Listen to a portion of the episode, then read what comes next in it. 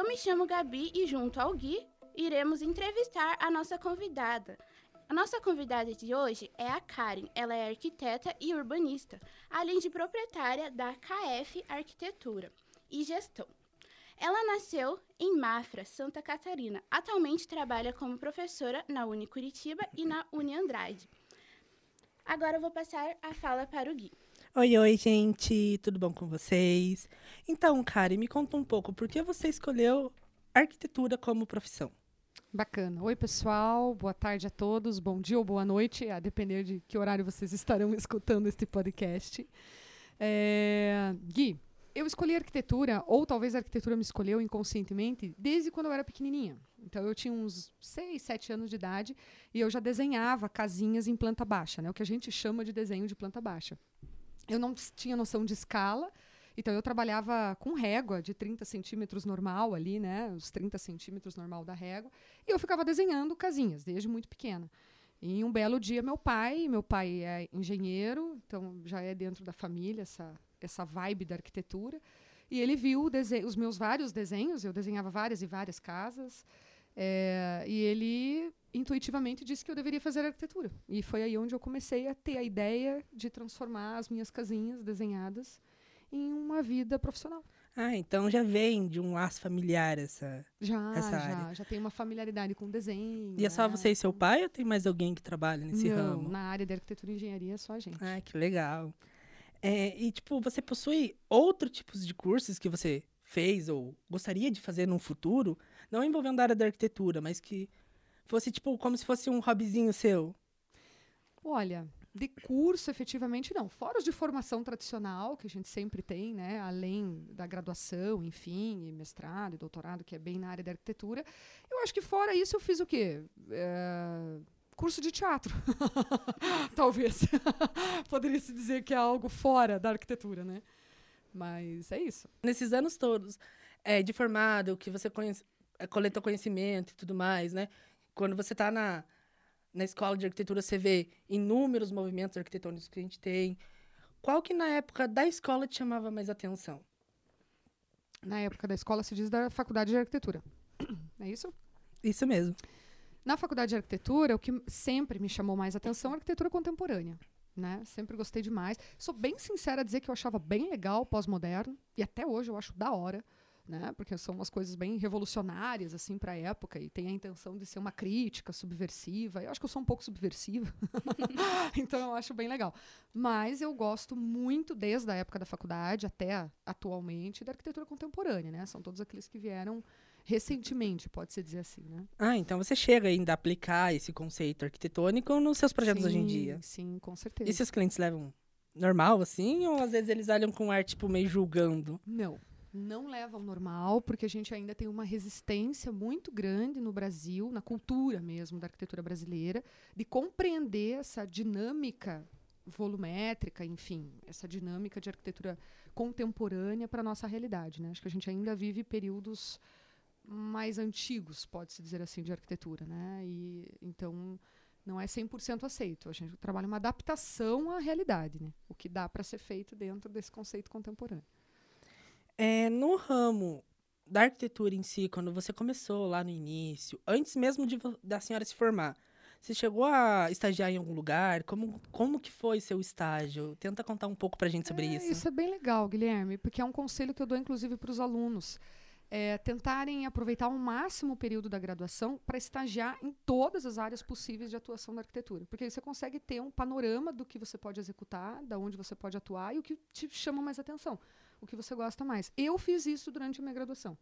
Então, eu trabalhei em construtoras de pequeno porte, de grande porte, trabalhei com aprovação de projeto em prefeitura, em corpo de bombeiros, trabalhei no escritório de paisagismo, que foi super legal também, uma experiência, trabalhei com interiores, trabalhei em estágio de cenografia, então sempre foi inquietante para mim, assim, todo eu ficava durante um tempo no estágio e eu já ia para outra porque eu queria aprender uma coisa diferente, e daí no final da faculdade eu escolhi aonde eu realmente queria atuar né, que foi interiores, arquitetônico, enfim. Mas a, durante a faculdade eu fiz estágios em diversas áreas, assim, só para. É legal essa ideia da arquitetura, porque a gente é, é legal brincar disso, porque embora você é, curse a arquitetura, o ramo é muito grande. Então, tipo, não tem como você se enjoar de arquitetura. Alguma hora ou outra, você vai fluir para um outro caminho, descobrir É. coisas novas, explorar o universo. Reinventar. Porque é Uhum. muito grande. Então, não é que nem alguns cursos que você é, se gradua nele, mas não tem uma abrangência tão grande, uma distribuição Uhum. maior de, de caminhos. É legal pensar nisso também. Possui alguns projetos atuais? Projetos atuais, sim. Tem. Alguns. Conte um pouco mais sobre os seus projetos. Você se inspira em alguém quando você faz um projeto? Tipo, algum arquiteto famoso, alguém famoso, um engenheiro famoso, alguém do ramo, alguém fora do ramo? Conta pra gente. Beleza. Então, na verdade, atualmente, no meu no escritório, na empresa, né, na KF, eu tenho direcionado bastante o escritório, a empresa, de modo geral, para projetos de incorporação de imóveis, né, que eu realmente acredito que é um futuro promissor dentro da arquitetura e é compreender a dinâmica da arquitetura e do urbanismo. Eu trabalho muito estudo de viabilidade urbana, é compreender essa dinâmica associada ao mercado. Entender que as coisas. E a cidade ela não acontece com um só agente. Né? A cidade acontece na junção de vários agentes, e dentre eles a promoção eh, do mercado imobiliário faz parte da constituição da cidade. Né? E aí, então, dentro da KF, eu trabalho com incorporação de imóveis, é onde eu estou direcionando mais o trabalho atual do escritório e do futuro. Né? Já trabalhei com projetos arquitetônicos, já atuei bastante na área do residencial, e em um dado momento. Eh, tirei um pouco de, de cena o trabalho no residencial, já trabalhei muito com interiores, e agora eu direciono tanto arquitetônico, mas é muito mais orientado a reformas, eh, e projetos de interiores à incorporação de imóveis. Né? São retrofits de edifícios antigos, de edifícios históricos de Curitiba, que precisam ser relançados no mercado com uma nova pegada de marketing, uma nova visão. E aí a gente trabalha muito a ideia do marketing, o estudo de mercado, de viabilidade, para entender qual é a demanda de mercado, o que, que vende mais, o que vende menos. Então, é uma proposta muito mais inserida. é, a KF é uma proposta muito mais inserida nessa visão de incorporação de imóveis comerciais, corporativos, do que novos projetos, pode-se dizer assim. Né? Pensa-se muito na adaptação de edifícios já antigos, né, com retrofit, enfim, para uma atualização de mercado. É mais isso.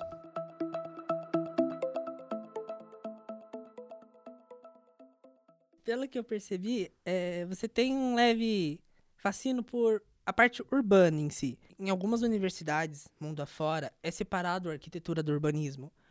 Ao seu ver, isso deveria acontecer mais, com mais frequência aqui no Brasil, por serem cursos, digamos assim, grandes, né? É, e que eles têm uma correlação, mas não necessariamente são relacionados. Você acha que deveria é, ter divisão entre os cursos ou deveria ter, digamos, uma especialização melhor na área dos dois juntos?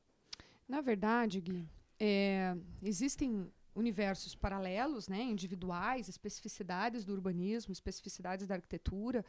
E, e eu, particularmente, acho que essa mistura, essa mescla da arquitetura e do urbanismo num curso só de graduação, como a gente tem no Brasil, é excelente, na verdade. Eu enxergo isso como uma coisa positiva, porque a gente não consegue pensar a cidade numa escala grande sem compreender o objeto arquitetônico. Né? Então, o objeto arquitetônico faz parte do conjunto da cidade e ele pode ser um promotor, inclusive, do processo de urbanização. Né? Então, o planejamento urbano, quando a gente pensa nele, a gente sempre está pensando numa escala micro, escala do observador, escala do pedestre, escala do, da, da, do lote, do quarteirão, da rua, da calçada, para uma escala micro. Né? Então, eu não vejo como a gente conseguir dissociar as duas coisas. Eu acho que elas acontecem de uma maneira integrada. Né? Elas acontecem a partir da composição da cidade, das pessoas e da escala das pessoas dentro do espaço urbano. Né? Então, eu enxergo que sim, elas devem acontecer juntas. E é lógico que a gente está falando de dois universos de trabalho muito complexos, né? tanto arquitetura quanto urbano.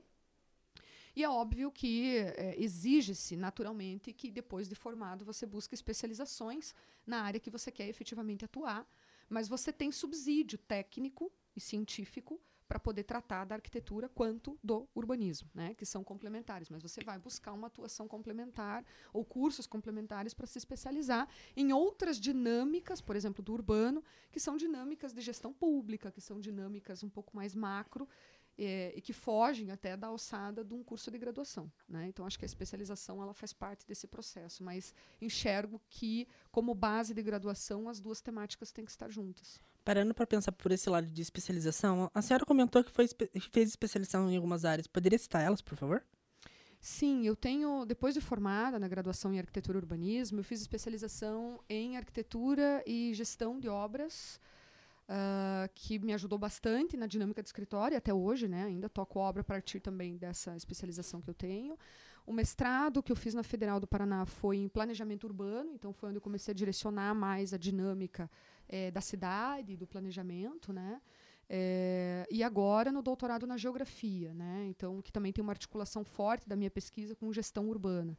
Então, acho que tem essa, é, essa vertente. Eu caminhei um pouco para né, a dinâmica é, de obras, mas no fundo o meu pé sempre foi muito no desenvolvimento de é, um desenvolvimento imobiliário, né, de mercado imobiliário, compreender as dinâmicas de gentrificação da cidade, compreender um pouco como que se dá essa dinâmica. Então, o urbano é quase complementar, né?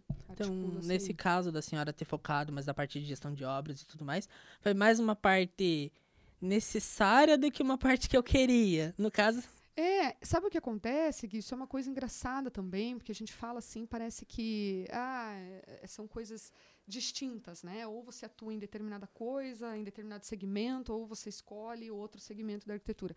Mas no fundo a gente vai descobrindo coisas a nosso respeito de formação ao longo da vida. E a vida é cíclica, como também o trabalho que você desenvolve acaba sendo cíclico, porque o mercado também é cíclico. Né? Então, é, quando eu me formei, existia uma demanda muito grande de projetos de interiores residenciais, de interiores comerciais, corporativos, e interiores é uma área da qual eu gosto bastante. Tinha uma demanda também de arquitetônico. É, então, eu entrei no mercado de obras é, a partir da demanda que existia de mercado, porque era uma coisa que eu já tinha estagiado e gostava. Em um dado momento eu comecei a gostar muito de obra. E eu amo obra até hoje. É uma coisa que dá muita incomodação, diversos infartos em todo mundo, mas é uma coisa que eu gosto demais, né? Demais mesmo. É, e aí a gente vai ajustando, né? As coisas vão, vão se ajustando. Então eu comecei a estudar urbano porque eu sempre gostei de urbano. E, é, e a partir desse estudo de urbano eu comecei a associar obras e associar mercado imobiliário e novas dinâmicas de mercado com o que eu já tinha de conhecimento que eu gosto. Mas a vida é uma transformação, né? Então a gente faz um pouco, talvez no início de formado, né? Ou logo depois de formado você tem uma visão né, de mundo e você começa a atuar dentro dessa visão de mundo, mas o mercado muda, as dinâmicas mudam e você começa a enxergar novos nichos de mercado que são tão interessantes quanto o que você já fazia. E aí você vai se reciclando e se movimentando e não para, né? É um ciclo de movimento constante, assim. Então, daqui 10 anos, se a gente fizer uma, um novo podcast, né? uma nova entrevista, certamente talvez já esteja atuando em outra coisa, né? Similar, assim, ou enfim, na dinâmica do mercado, né? Brincadeiras, né, nesse, nesse ramo, assim, tá aceitando uns, uns currículos aí, professora? Opa, certeza, vamos ah, ver. Vou mandar o meu pra senhora, então. certo. então. Mas nesse ramo universitário, o que levou a senhora a, tipo, entrar como corpo docente? É, isso também é legal. Porque é, acho que desde sempre foi muito comunicativa. Acho que isso é um fato. Não à fiz curso de teatro e tudo mais. Né? sempre fui bem comunicativa. Durante a faculdade, é, já existia. Eu era uma boa aluna na faculdade. Eu era uma aluna meio CDF, fazia tudo certinho, né? E durante a faculdade eu já dava aula particular para os meus colegas, né? Que daí tinha um porre no fim de né? semana. Né? É, aquela coisa, não, eu tô afim de saber. Eu, sendo bem sincera, a história da arquitetura nunca foi um forte para mim, não, não é uma coisa que... Não é muito minha área mesmo de atuação. É, mas eu amo e sempre adorei trabalhar com infográficos, né? Sempre adorei trabalhar com transformar tudo. A vida inteira eu fui assim desde criança. Sempre adorei transformar dados em gráficos ou dados em coisas visuais, né? Infográficos de modo geral. Então, na faculdade, eu comecei com essa brincadeira, porque os alunos, ninguém entendia a história da arquitetura. A verdade era essa. Todo mundo tinha uma dificuldade monstro de entender do início ao fim. benévolo, né? Nossa Bíblia da arquitetura de 900 páginas, a gente não conseguia entender do início ao fim, pe- períodos, mas aconteceu durante tanto tempo, e tais movimentos aconteceram simultâneos, enfim. E eu comecei a produzir para eu compreender na realidade, porque eu também tinha esse problema de compreensão de história temporal, né? Eu comecei a produzir linhas de tempo em infográficos assim, com marcos, enfim, datas, nomes. E aquilo ali começou a ser super vendável, porque os colegas começaram a gostar demais daquilo ali. Não, mas eu, quero- vou tirar xerox, eu quero fazer. E eu comecei a tipo dar uma aula de contraturno de reforço para os alunos, para os meus colegas, né? Para entender a história da arquitetura, que era um negócio que eu também não entendia. Que na realidade eu Resumindo. estava estudando para eu entender, e eu estudava para eu entender, e explicava para eles, eu entendia cada vez mais. Juntou o útil ao Aquela linha de tempo, agradável, entendeu? aprender com dinheiro. Não, não, Jeitinho Não, brasileiro. que até não recebia, assim, a gente fazia isso muito na camaradagem, né? Porque eu, por exemplo, eu tinha amigos que eram crânio em sistemas estruturais, que vocês sabem que é uma coisa complexa. Codinha, né? né? Então a gente, a gente se ajudava, e aí eles tinham essa parceria, né? Eles falavam, não, então eu te ensino estu- sistemas estruturais, né? Aquele É. chegar a zero lá da viga, né? Aquele- afundar, né? Aquele amiguinho de engenharia pra fazer os cálculos pra gente, Deus, quem entendeu? nunca. Sempre tem, né? Um, um- um estudante de arquitetura que tem um viés da engenharia, na realidade, ele está no curso errado, mas ele está ali, né? Firme e forte para, né? Enfim, então a gente trocava essas informações. E eu já gostava muito, né? De apresentação de trabalho, enfim, sempre. E gosto de estudar, gosto de atualizar, né? Conteúdos. E aí, quando eu fui, quando eu ah, saí da faculdade, eh, isso também é uma coisa interessante, porque eu terminei a faculdade de arquitetura e nos primeiros quatro meses de formada, eu tive um baque muito grande de não estar dentro do campus, dentro, de não estar dentro da faculdade. Falei, cara, minha vida acabou. Foi um vazio existencial que só eu vivi. Tá, quero deixar claro, porque nenhum colega meu viveu isso. Né? Depois da faculdade, todo mundo deu graças a Deus. de ter Acabou. terminado O médico deverá ser consultado, É, né? Agora só trabalhar. O médico deveria ter sido consultado. E eu falei assim, gente, mas eu estou vivendo assim uma ausência, uma ausência absurda é, de faculdade, do campus, do ritmo, né, de graduação, enfim.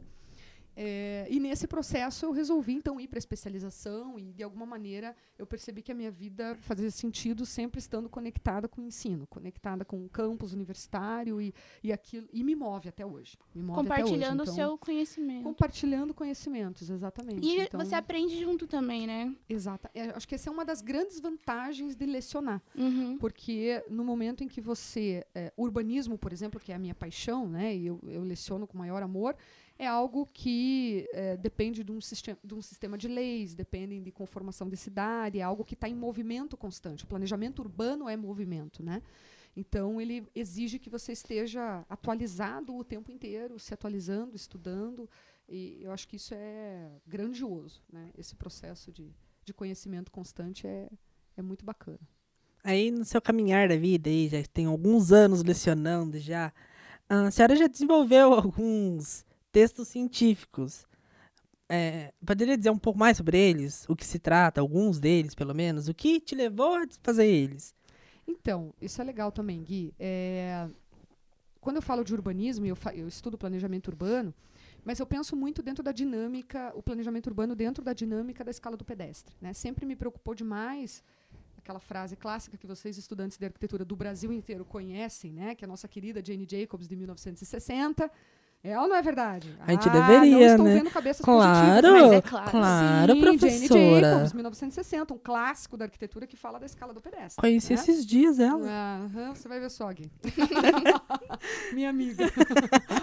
É, então, é, sempre me interessou muito a escala do pedestre, né? O, que- o projeto que a gente faz numa grande escala, num master plan, né, de um município, como que isso se reflete efetivamente na escala da calçada, do banco, da praça, da pessoa que utiliza a cidade diariamente, né? Por que uma cidade é, é violenta? Por que, que uma- um espaço urbano é violento para um determinado grupo de pessoas? Por que, que ele é seguro? Quando que essas dinâmicas se dão né, dentro do planejamento urbano? Até Então, porque o urbanismo, a gente acha muito que o urbanismo é em escala macro, é coisas muito grandes, cidades. Mas a gente tem que entender que a gente está planejando, na verdade, é para uma coisa minúscula. A gente está planejando para uma pessoa, é, não para ruas. É, é quando a gente pensa, eh, a gente está o tempo inteiro nessa, nesse leque, né? A gente está numa escala grande de projeto, mas sem esquecer a escala pequena, que é a escala do observador, do pedestre, de quem vivencia a cidade todo dia. Que acaba né? sendo a mais importante no A final. mais importante que é nós projetamos cidades para pessoas. né? Exatamente. Isso é um fato. É, então, é, dentro dessa visão, que é o que eu gosto mesmo de trabalhar, o que me chama atenção, lógico, por excelência o que eu estudo é o espaço público, né? O espaço público sempre teve um encantamento muito grande para mim. A dinâmica da calçada, a dinâmica da praça, a dinâmica da rua, como que esses espaços públicos eles acontecem dentro da cidade, através das pessoas e para as pessoas, né? É, e quando a gente fala disso, então eu tenho uma infinidade de pesquisas e trabalhos, né? A minha dissertação de mestrado foi pautada nisso, a tese de doutorado é pautada nisso, é, na qualidade do caminhar, na qualidade dos espaços de apropriação por parte das pessoas. Sempre a essência é o espaço público, né? É o que eu estudo por excelência. Falando sobre a questão das iniciações científicas, a senhora já fez algumas, certo? Ah, poderia falar algumas pra gente, ou pelo menos aquela que a senhora ficou mais emocionada em fazer, que teve, seguiu em diante?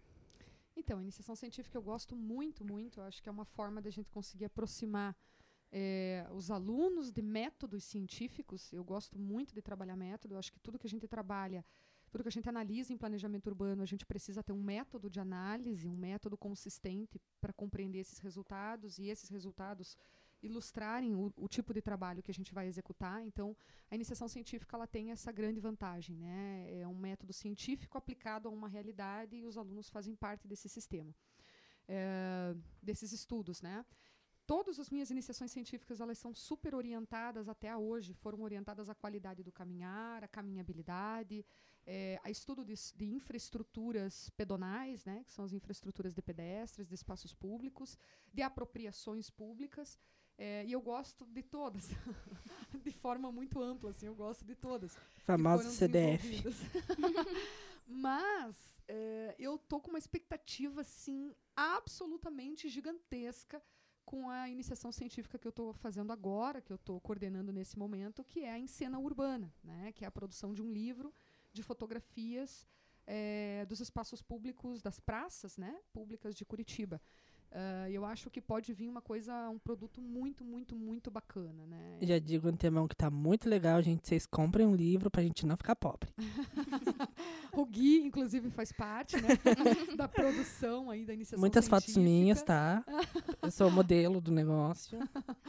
Mas eu acho que vai ser um, um produto bem bacana, assim, né? Bem bacana.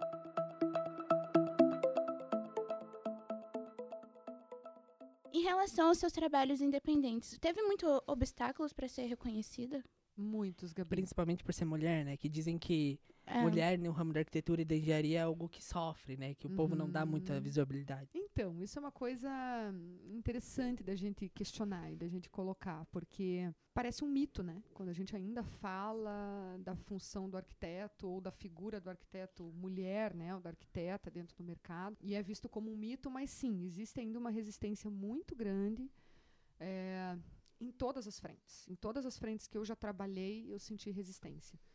É, existe uma resistência dentro do campo ainda de interiores, embora ela seja ainda bem menor do que nos outros campos de atuação, mas dentro, eh, no momento atual, né, é, da KF, da minha empresa, eu tenho direcionado muito né, para o mercado imobiliário, é, para a incorporação de imóveis, que é um mercado majoritariamente masculino.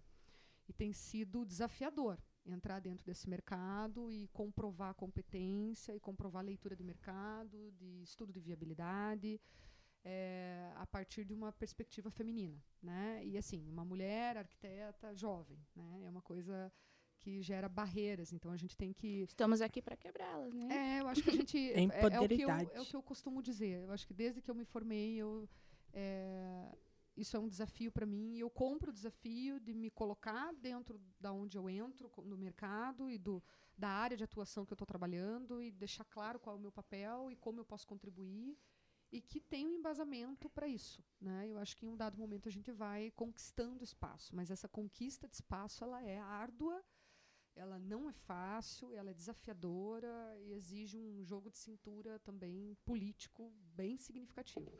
Então, é, eu acho que é uma, uma barreira que a gente ainda tem que enfrentar, como nós temos que enfrentar no Brasil inteiro. A gente está falando aí de um país e de uma realidade global, né? não só uma realidade brasileira. Exatamente. É, da figura feminina ainda muito minoritária dentro da política, né? dentro do, dos aspectos culturais e sociais. A gente ainda não tem a valorização da mulher como deveria, né? Ou uma equidade de gênero unificada em todos os campos sociais, né? Ou de trabalho, enfim. Então é uma luta diária. Né? É que tem muito preconceito na área da arquitetura também, né?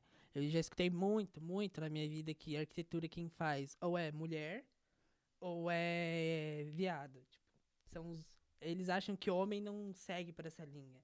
E muito pelo contrário, na verdade, tem muito preconceito dentro do ramo em cima deles, das hum. mulheres e dos gays. E assim, também tem uma, uma questão que eu até já discuti em outras palestras, é, a respeito de um planejamento urbano majoritariamente masculino ou machista, se é que a gente pode assim usar esse termo, né? Mas a gente tem um histórico no Brasil, né? Um histórico de patriarcado, um histórico é, de conformação é, de famílias, uma conformação social mesmo e política, inclusive, né, que vem desde lá do período colonial, onde o homem ele é a figura majoritária, onde o homem, né, o homem branco, né, e rico, de certa forma aí, é, ele domina os processos culturais, os processos religiosos, os processos né, sociais da, das cidades. E esse processo é, todo derivado do patriarcal, ele veio acontecendo ao longo do Brasil. E nesse processo de ir acontecendo lá na Revolução Industrial, onde a gente começa a ter a figura do urbanista, que é uma figura mais presente dentro da cidade, a gente começa a ter planejamento urbano, que até então não tinha, a cidade ela acontecia espontaneamente em um dado momento próximo à Revolução Industrial, a gente começa a ter essa preocupação de planejamento urbano. Eram cargos exercidos e trabalhos exercidos por homens. Então, as cidades foram construídas no Brasil através de uma perspectiva unicamente e exclusivamente masculina. E os espaços públicos das cidades eram feitos para homens. Existiam espaços como a rua, que desde o período colonial eram é, direcionados apenas para o uso do homem, né? as mulheres não podiam ter acesso ao espaço público. Né? E aquelas mulheres que tinham acesso ao espaço público ou que estavam na rua de alguma maneira para comércio, para enfim, né, muitas para tirar o seu sustento mesmo, vendendo produtos artesanais, enfim, eram é, consideradas mulheres de rua, né? Por isso a expressão que é uma expressão bem pejorativa que vem desse período colonial da mulher de rua, né? Que é a mulher que está na rua. A rua tinha esse sentido pejorativo. Isso é uma das coisas que eu estudo também, né? Por que, que a rua tem essa característica pejorativa quando ela é palco de manifestação, né? Manifestação política, manifestação pública, manifestação de direito, e ainda assim ela ainda é considerada como espaço profano, né? E a mulher sempre estava muito associada a essa fragilidade, né? A mulher de rua, a mulher que não pode estar na rua, a mulher que tem horário para estar na rua, porque se ela, né, 11 horas da noite está na rua, então é porque ela tá ela está se colocando como profana, quando ela devia estar no espaço da casa, no privado. Então, é, essas dinâmicas a gente ainda sofre, né? Num, em cidades que foram construídas na perspectiva do homem. Então, a gente ainda está lutando com coisas muito basilares, né? A gente ainda luta por espaço na cidade. As mulheres lutam por espaço dentro da cidade, pelo direito a frequentar a cidade, né? Que o direito de entrar na política, que o direito de, de, de tomar frente ao mercado de trabalho, né? É uma dinâmica que a gente ainda vive, né? E que eu questiono também, porque parte da minha pesquisa de direcionamento aí de doutorado é justamente a figura da mulher, a questão de gênero, o planejamento urbano sobre a questão de gênero. Né? Nesse, nessa linhagem de a mulher ter esse ser mal vista, né, entre parênteses, na questão da arquitetura, já sofreu algum preconceito ou discriminação em algum tipo não chegou a ser contratada e você percebeu que é por ser mulher? Sim. Não foi nenhuma nem duas, Gui, várias. Várias vezes. Várias. Inúmeras. Que eu não posso pontuar todas, mas é, foram várias vezes. Né? Isso é porque de deixar ele... de fechar algum trabalho e. É, enfim, de não, de não conseguir entrar em determinados nichos porque é mulher. Né? Porque Ou eles é acham que não mulher, dá conta. Porque é mulher jovem, porque é mulher bonita, porque existe ainda essa demanda. Né? Existe ainda esse outro problema do subjulgamento estético em relação, né? Então, aí se você for mulher, mas você for bonita, ou se você é mulher e você se veste bem, sei lá, se você é mulher, né? E você é jovem, é, você não é competente. Né? Se você for mulher, ou você pelo menos for mais velha, ou você for feia, não sei, né? Enfim, ou você não soubesse vestir ou algo do tipo, é, aí você é competente. Mas se você for uma mulher né? Eu acho que, no fundo, existe é que... uma sociedade com um pensamento machista que não aceita uma mulher que sabe se posicionar, uma mulher que consegue se impor e que consegue fazer seu trabalho de maneira efetiva, né? E de maneira competente. Eu acho que isso incomoda ainda. E eu acho que deve ser em qualquer área, não sei se exclusivamente na arquitetura. Exatamente o que eu ia citar. Isso está presente para qualquer mulher, para qualquer área de formação, para qualquer. Está presente na nossa sociedade, Que é um- infelizmente. Sim, que é uma coisa que, na verdade, a sociedade em si tem que evoluir. E não adianta a gente querer, é, como um único indivíduo, fazer isso. A sociedade tem que, basicamente, dar as mãos e ir todo mundo junto. Hum. Senão não evolui. Não Estagna. mesmo. Infelizmente, ainda temos muito a evoluir. Agora, só para finalizar o nosso quadro, é, queria perguntar se você acha que existe essa questão de ter rivalidade entre engenheiros e arquitetos, que é uma coisa que é bem comentada entre no, na área acadêmica, sabe? Eu queria saber a sua opinião contra essa afirmação. Engenheiro Com certeza. arquitera, arquiteto tira a coluna, engenheiro coloca. Só queria dizer isso. Ai, gente, essa rivalidade é muito engraçada. É, desde a época da faculdade É sempre existia comentada. esse lance da rivalidade. Mas eu vou ser bem sincera que eu nunca vi essa rivalidade na prática. O que eu vejo, e aí eu vou comentar novamente a questão do feminismo aí, né? A professora é a feminista do grupo, né? É como eu sou conhecida. Porrada nos machos. feminista, né? Mas olha só, eu, eu não vejo a rivalidade de profissões Uhum. tá? Engenharia e arquitetura. Eu acho, inclusive, que elas são complementares. Eu realmente Uma não depende da outra. uma rivalidade. O que eu enxergo muito no mercado de trabalho, muito, é rivalidade entre homens engenheiros e mulheres arquitetas. Aí é Uhum. outra história. E aí a gente volta a replicar a discussão do machismo. Por ser uma mulher. Por ser mulher Uhum. a, a profissão da arquitetura vinculada à mulher, a figura feminina vinculada à futilidade. Aí a gente tem uma outra questão, né? De compreender a arquitetura como algo fútil e que, infelizmente, nós temos é, um núcleo aí, é, eu não estou generalizando, mas eu já vivenciei situações de profissionais, engenheiros homens, é, que trazem esse vínculo, vínculo de que a arquitetura dada por, né, ou criada, enfim, por uma mulher é, uma é é considerado algo fútil ou futilidade. E aí é uma ofensa a toda uma classe de arquitetura, né? É, porque não, não, não, não são, não, não deve ser vista dessa maneira, né? A arquitetura ela não é uma profissão fútil e nem o que se produz nela, assim como a engenharia também não é fútil e não é só cálculo. Né? Existe um, um ato de projetar dentro da engenharia que é tão valoroso quanto da arquitetura, embora sejam propostas escalas diferentes e que podem e devem ser complementares. Independente da gente estar tratando com arquiteto homem e a- engenheiro homem, ou arquiteta mulher e engenheira mulher, ou arquiteto e arquiteta e engenheiro e engenheira, independente do gênero, enfim, do sexo. Né? E é uma questão de, É, de profissão. eu já sofri na pele essa história. Quando eu, antes de escolher o ramo da arquitetura, eu estava entre arquitetura e engenharia. Porque eu sempre, desde criança, eu sempre gostei dessa área criativa.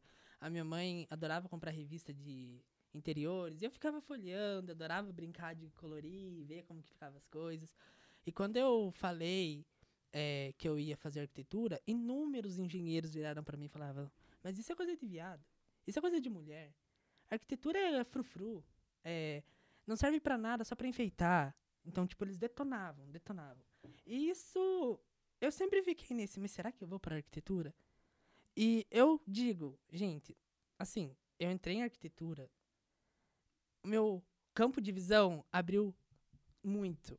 Porque você percebe que não é o que eles acham. O engenheiro não sabe realmente o que o arquiteto faz. A gente faz muito mais do que eles pensam. Eles acham que a gente senta atrás de um computador e só faz uma plantinha.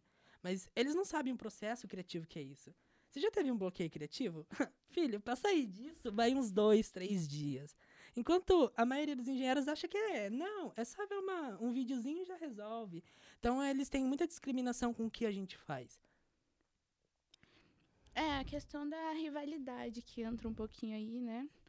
É, pra gente só Tudo finalizar... lixo, tá? Só pra avisar que são tudo lixo. Brincadeira, brincadeira. Edita essa parte, pelo amor de Faz Deus. um Corta. pi! Corta. Tudo lixo. São tudo lixo. Um comentário técnico que foi ótimo, né? Agora a gente vai finalizando a nossa mesa redonda. Agradeço a presença da Karen. Muito obrigada Muito obrigada, presença. professora. Volte Obrigada, mais gente, vezes. muito bom. Vamos fazer um podcast mais 18 para a senhora participar também. Adoro.